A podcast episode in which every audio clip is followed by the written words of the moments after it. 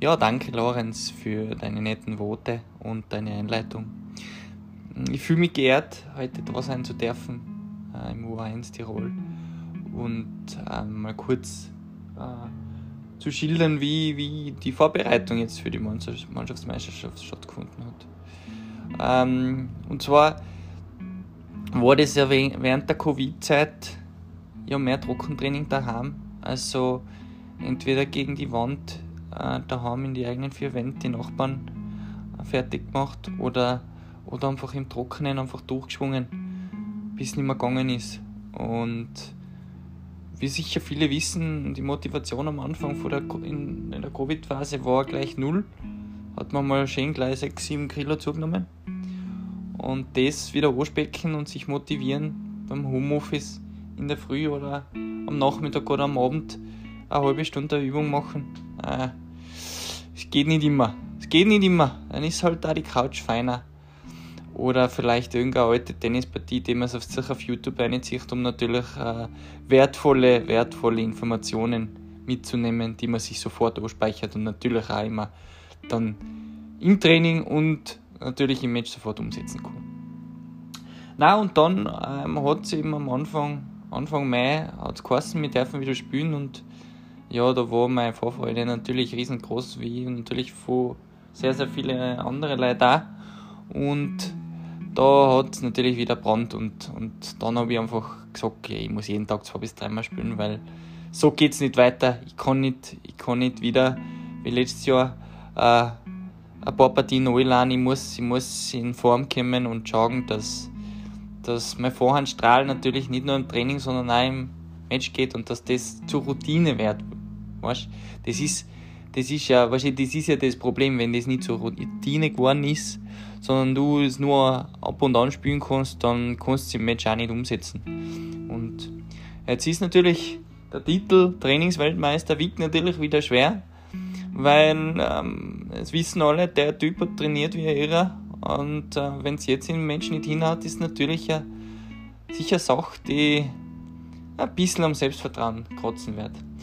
Natürlich werden wir äh, rein statistisch gesehen ähm, bessere Gegner haben, also die besser bewertet sein äh, als mir, äh, jeder Einzelne.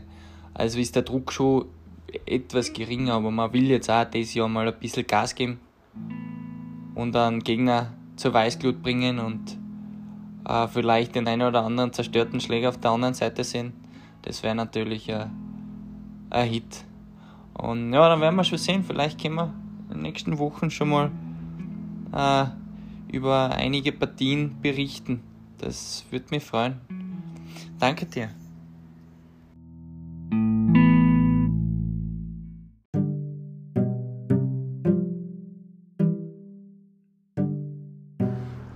Ja, danke Lorenz für deine Einleitung, deine lieben Worte. Grüß euch, Buben und Madeln aus ganz Tirol. Ja, das äh, konnte ich nicht besser sagen. Grüß euch. Äh, ich hoffe, es geht euch allen gut. Und äh, wir versuchen jetzt äh, die äh, brennenden Fragen, die, die euch so beschäftigen, versuchen wir jetzt äh, zu beantworten. Und ähm, ja, ich hoffe, es bleiben keine Fragezeichen. Ja. Wir werden jetzt uns über die einzelnen Spiele unterhalten. Trifft der Adrian Reinstadler schon eine Kugel?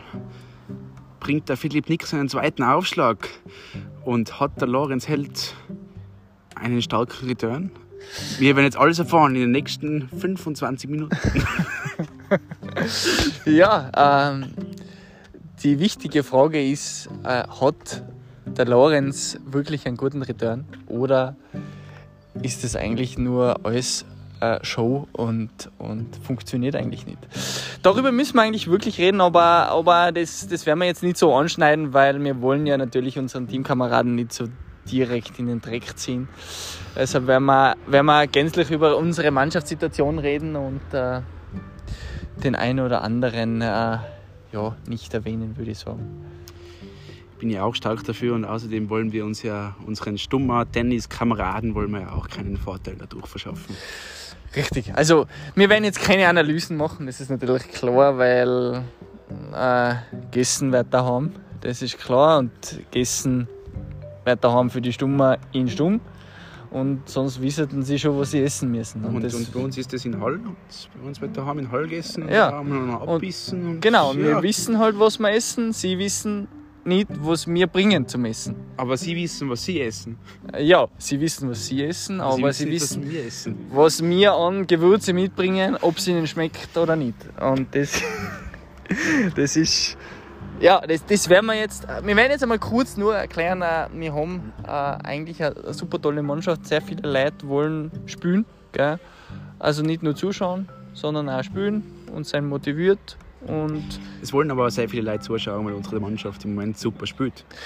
Richtig, äh, es floriert br- brutal. Wir haben schon gehört, der Zuspruch. Äh, es, ist, es ist schon in Diskussion, ob wirklich ein Fanbus mitfährt. Äh, Ja, ob der Fanbus mitfährt, ist glaube ich nicht die Diskussion, ob der zweite Fanbus mitfährt. Das ist ja, nein, nein, ich, da hast du natürlich recht. Der Fanbus hin oder her, weg oder fort. Ja, ich weiß nicht, ein Fanbus hin oder her. Wie gesagt, ich bin gespannt, wie viele Leute wirklich kommen. Ähm, und ich freue mich natürlich über jede Unterstützung, weil wir können das mental gut brauchen. Weil wir sind jetzt keine Mentalitätsmonster, muss ich jetzt ganz ehrlich sagen. Weil äh, ich sage jetzt mal, der Aufschlag an sich ist bei vielen Leuten ein Thema. Äh, und wenn auf, auf, einmal ein paar Leute zuschauen, dann ja, hast du ein bisschen das Zitterhandel, das ist ganz klar. Im Match. Bene, was sagst du im Match? Im Match hast du immer Zitterhandel, vor allem wenn es der entscheidende Aufschlag ist, weißt wenn du auf ein sechs beide aufschlagst im Tiebreak, da gibt es nichts mehr außer den Ball noch irgendwie umbringen. Da gibt's nichts. Ne? Da gibt's nichts. Und das, weißt, du, das, ist, das ist halt eine Sache.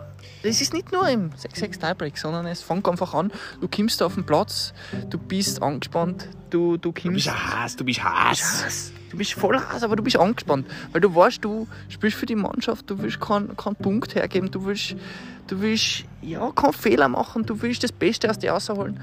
Aber du willst dich ja nicht verstellen. Du willst ja das spielen, was du kannst. Und vor allem willst du die Zillertaler keinen Punkt schenken. Nein, vor allem die Vor Zillertaler allem nicht. die Zillertaler.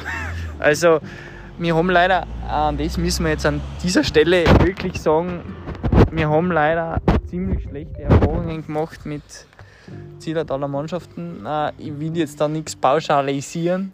Meierhofen. Du sprichst es an, aber äh, ich würde es jetzt nicht so sagen. Äh, das ist eine Stadt im hintersten Zillertal, die sich leider nicht ganz wissen zu benehmen. Äh, auf dem Platz. Neben dem Platz ist mir ziemlich scheißegal, da benehmen wir uns auch nicht, aber auf dem Platz äh, als Betreuer äh, zwischen die Spiele, das sind halt Sachen, die du nicht machen. Saufen bis zum geht nicht mehr und einrufen und geschaften und Gegner verhöhnen. Ich möchte jetzt gar nicht blöd reden.